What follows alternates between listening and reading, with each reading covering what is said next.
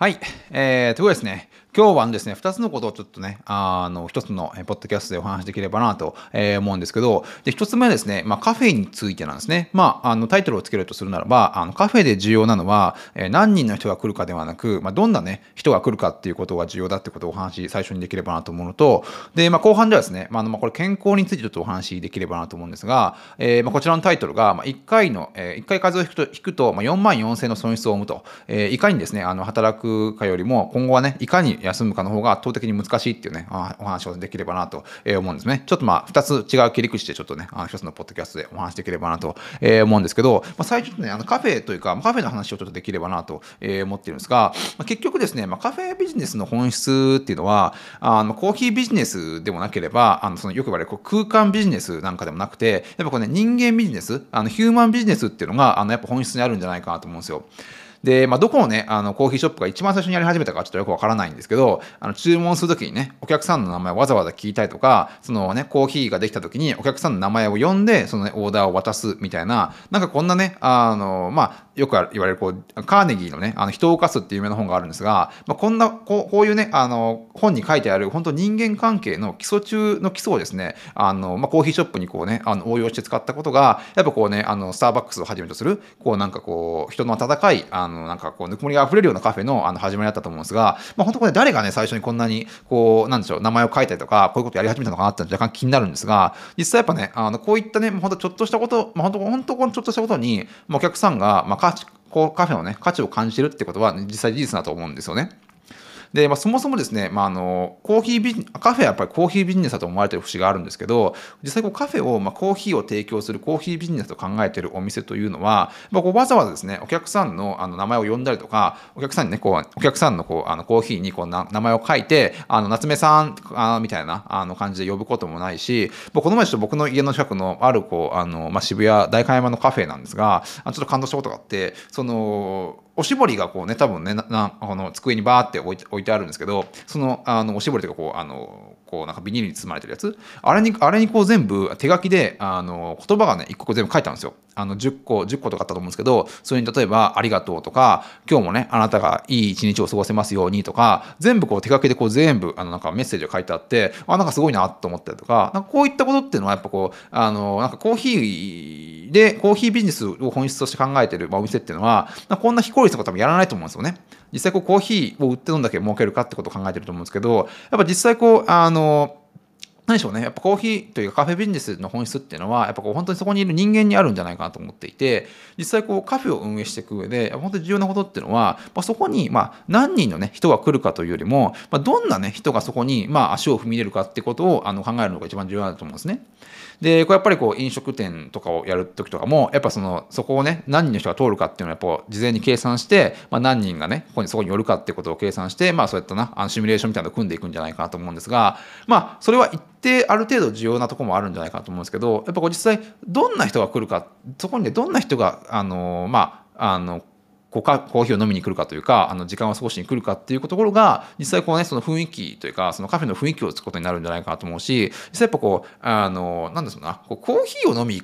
に行く人ってあんまりいないんじゃないかと思うんですね、カフェ自体に。僕はまたコーヒーの味とかあんまりわかんないんで、そんな気にしないんですけど、やっぱ僕がこう、何度も何度も行きたくなるカフェっていうのは、やっぱ雰囲気が一番こう、やっぱいいというか、過ごしやすいというか、あの、2時間、3時間いても、疲れないようなカフェで、まあ、そこにはやっぱ、何人がいる、何人いるかっていうのは僕からしたらどうでもよくって、まあ、どんな人があのいるか、要はどんだけ過ごしやすいかってことがね、やっぱ重要になってきてるんじゃないかなと思うんですよ。で、まあ、これはやっぱこう世の中のこう社会情勢とも若干やっぱり関係があるんじゃないかなと思っていて、まあ、今ですね本当にこう核家族化って言われてどんどんこう家族がバラバラになっていくまあ現象っていうのはもうかなり前からあの10年20年前から起きてるんじゃないかと思うんですが、まあ、それに加えてですね本当こう正社員とか派遣社員っていうねなんかこう身分制度みたいなねあの違いもできてきて実際こう多分正社員と派遣社員では多分社内でも接し方が全然違うんじゃないかなと思うしまあなんかこれまで当たり前に行われてきた、まあ、日常で行われたコミュニケーションっていうのがやっぱどんどんね失われてきてるんじゃないかなと思うんですよ。で、ちょっとこの前別の動画、あ別のね、あの、ポッドキャストでも話したかもしれないんですが、やっぱこう一番、なんだろうな、あの、寂しいのは、やっぱこう都会のね、あの、芸人のね、あの、こう一人キャンプで話題になった、あの、芸人のヒロシさんが、あの、言って、これ言ってた話なんですけど、やっぱこう一番寂しいのは、あの、一人でね、あの、山奥でキャンプすることではなくって、都会のあの大多数の中で、あの、なんか、感じてしまう孤独、まあ、これがやっぱりこう一番寂しいんだってことをね。おっしゃっていて、まあ、確かにですねこうみんなこうなんだろうな。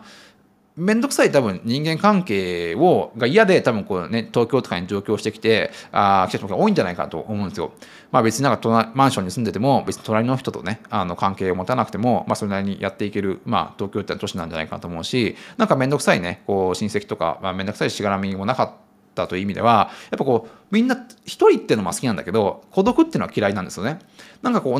一人と孤独って同じようなものにも見えるかもしれないですがやっぱ全然違うものでやっぱこうそういった意味でこうなんかそういったなんかこう孤独を埋めてあげるような場所が今ねこうカフェにも求められているんじゃないかなと思うんですよ。で、まあ、カフェ自体もそういったなんかあの孤独を埋めてあげるような雰囲気作りをするカフェがやっぱこう一番こう今後ねあの流行っていくんじゃないかなと個人的に思ってるんですね。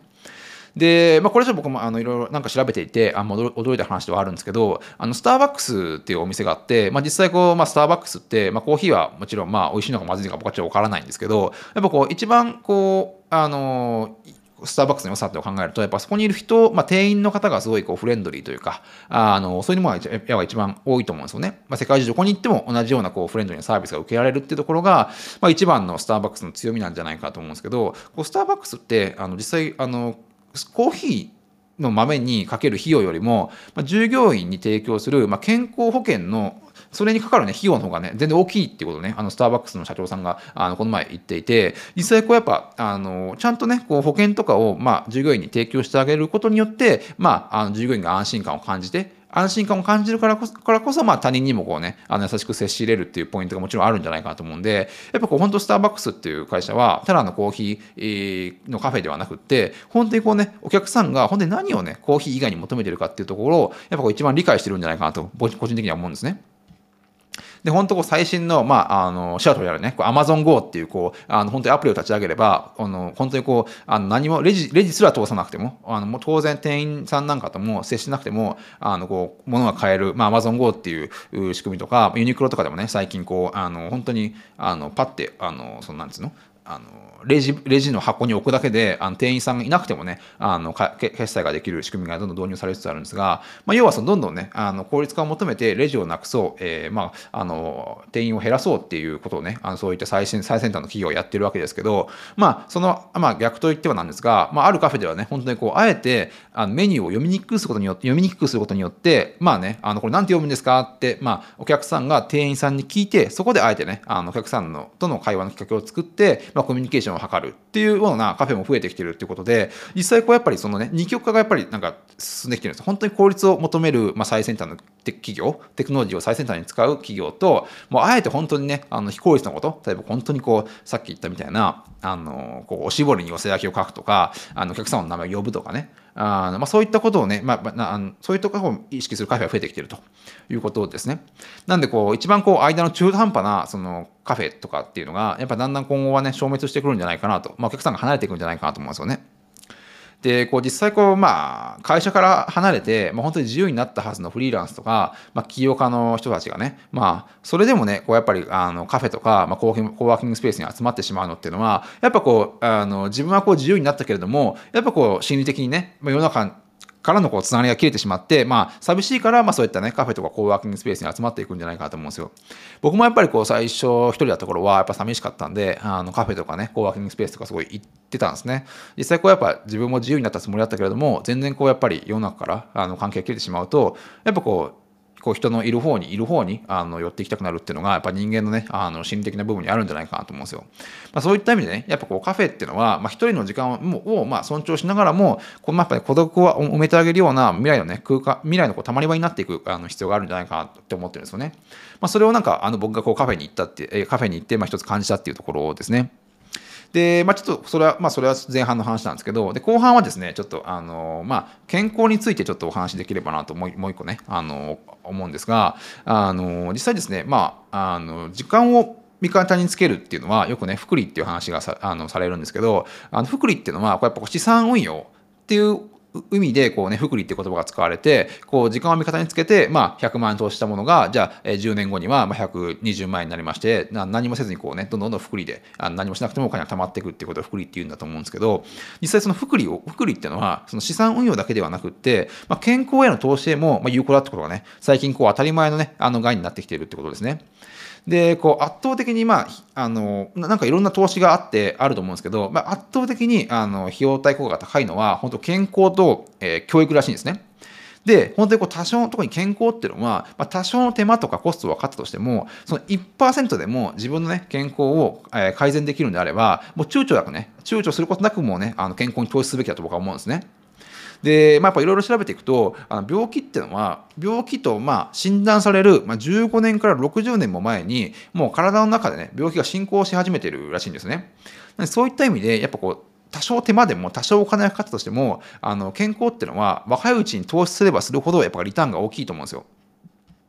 で、まあ、人間っていうのはもう一生のうちで200回ほどねあの風邪をひくらしいんですよ。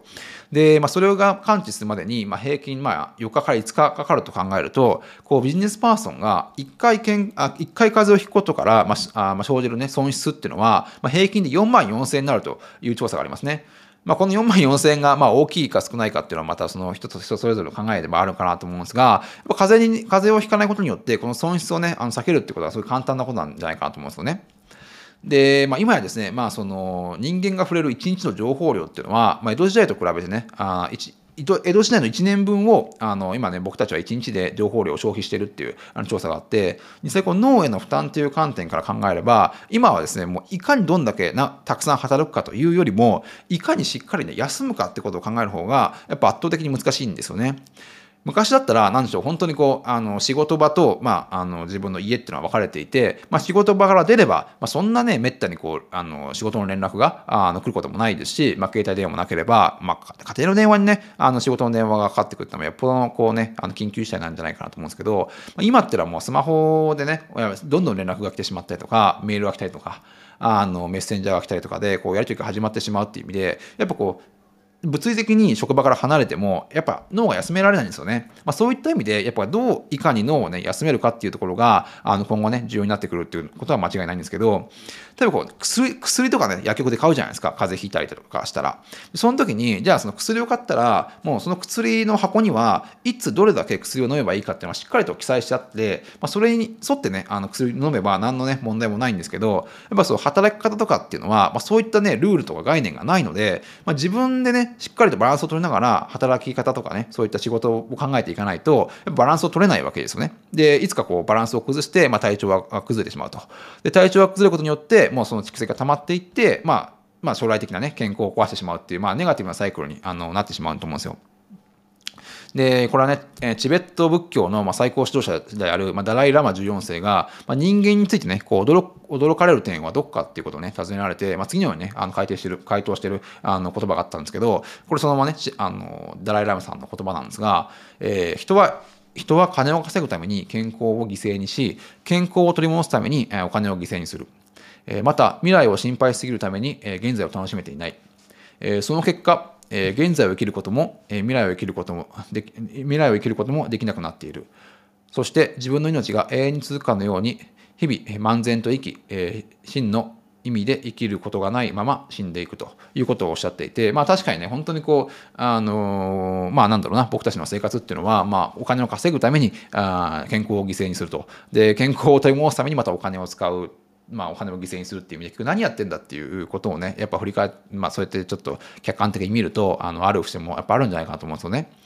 まあ、なんだけども、実際こう、まあ、あの世界的に見れば、まあ、日本人のね、まあ、平均所得っていうのは、こう、右肩下がりでね、下がっているかもしれないんですけど、まあ、WHO の調査では、あの実際まあ、日本人のね、健康寿命っていうのは、まあ、世界一なんですね。で、まあ、この日本っていう国は、まあ、まだまだ世界一、まあ、健康なあの国であるってことを考えれば実際まああの、まあ、お金とね健康どっちが大事かっていう天秤にかける必要はもちろんないとは思うんですけどやっぱまだまだねあの健全な国だってこういうことがねあって実際このまあ健康寿命は世界一っていうのをやっぱね今後守り続けていくにはねやっぱそれそれなりにこう若い時から健康に投資をする必要があるんじゃないかなと思うんですよね。でこうやっぱこう人生っていうものを考えていく上でこう有形資産と無形資産っていうものを分けてね考える必要があるんじゃないかなと思うんですよ。で、有形資産っていうのは、土地とかね、車とか株式だとか、まあそういったあの目に、まあ要は目に見えるものなのに対して、実際こう無形資産っていうのは、要は目に見えないものですね。健康とか知識とか友人とか。まあ、こういったものをあのやっぱ分けて考えなきゃいけない。どっちかをずっと重視し始めると、やっぱどっちかがあのバランスが崩れてしまうっていうことで、やっぱこう、なんだろうな、あの、今の世の中上、やっぱこう有形、目に見えるね、まあお金とかそういった資産を先にやっぱりあの取りに行きたい、あの獲得したいっていうやっぱり要望があの強いんじゃないかと思って、まあそれはあの間違ってはないと思うんですけど、やっぱそれでね、バランスが崩れてしまって、あの目に見えないものを失ってしまう。で、まあ、こういったものっていうのはなかなかね、あのすぐ取り返せるものではないんですよね。えー、例えばこう有形有形資産はね、ある程度、まあ、年を取っても、まあ、あのお金とかは手に入れるかもしれないんですけど、実際こう、じゃあ、あの無形資産の70歳になって、まあ、生涯のね、友人を見つけるか、見つけられるかっていうと、また多分それは見つけられないと思いますし、まあ、どれだけね、70歳でお金を持っていようと、まあ、急にね、あの健康な体を手に入れることは多分できないと思うんですよ。なんで、まあ、そのやっぱりね、有形資産と無形資産のバランスをどう取るかっていうところが、やっぱこうね、それをできるだけ若いうちにあの考える必要があのあるんじゃないかと思うんですよ。で、まあ、本当に健康こそね、あのまあ、資産運用というかあ資産運用するべきで、福利で運用してね、若い時にまあたくさん健康に投資して、まあ、あの生涯ね、あの健康健康な健康な体で生活するっていうのがやっぱ一番のねあのこう費用対効果が高い投資なんじゃないかなと思うんですよ。で、まあ、投資家からすればね、あの、まあ、現金、現金を銀行に預けてさ、バカってね、あの、なんか誰か言ってるような気がするんですけど、まあ、本当にやっぱね、バカなのは、こう有、有形資産、目に見えるね、まあ、お金とか株式とか、まあ、そういったものばっかりに投資して、まあ、あの、健康とか、目に見えない、こう、無形資産にね、投資しない人なんじゃないかなと、個人的には思うんですよね。えー、まあ、という意味でね、まあ、ちょっとね、あの、できるだけね、若いうちに、あの、健康に投資することがね、まあ、僕も日々、あの、運動とかね、あの、体温とかには気をつけてますが、まあ、その辺をね、今後、あの、まあ、その辺も含めてね、今後ね、あの、ポッドキャストでね、情報を配信していければなと思います。えー、ということですね、今日は、あの、最初ね、カフェについてちょっと、えー、後半ですね、まあ、あの、健康についてちょっとね、別の角度から2つのトピックについて、えー、お話しさせていただきました。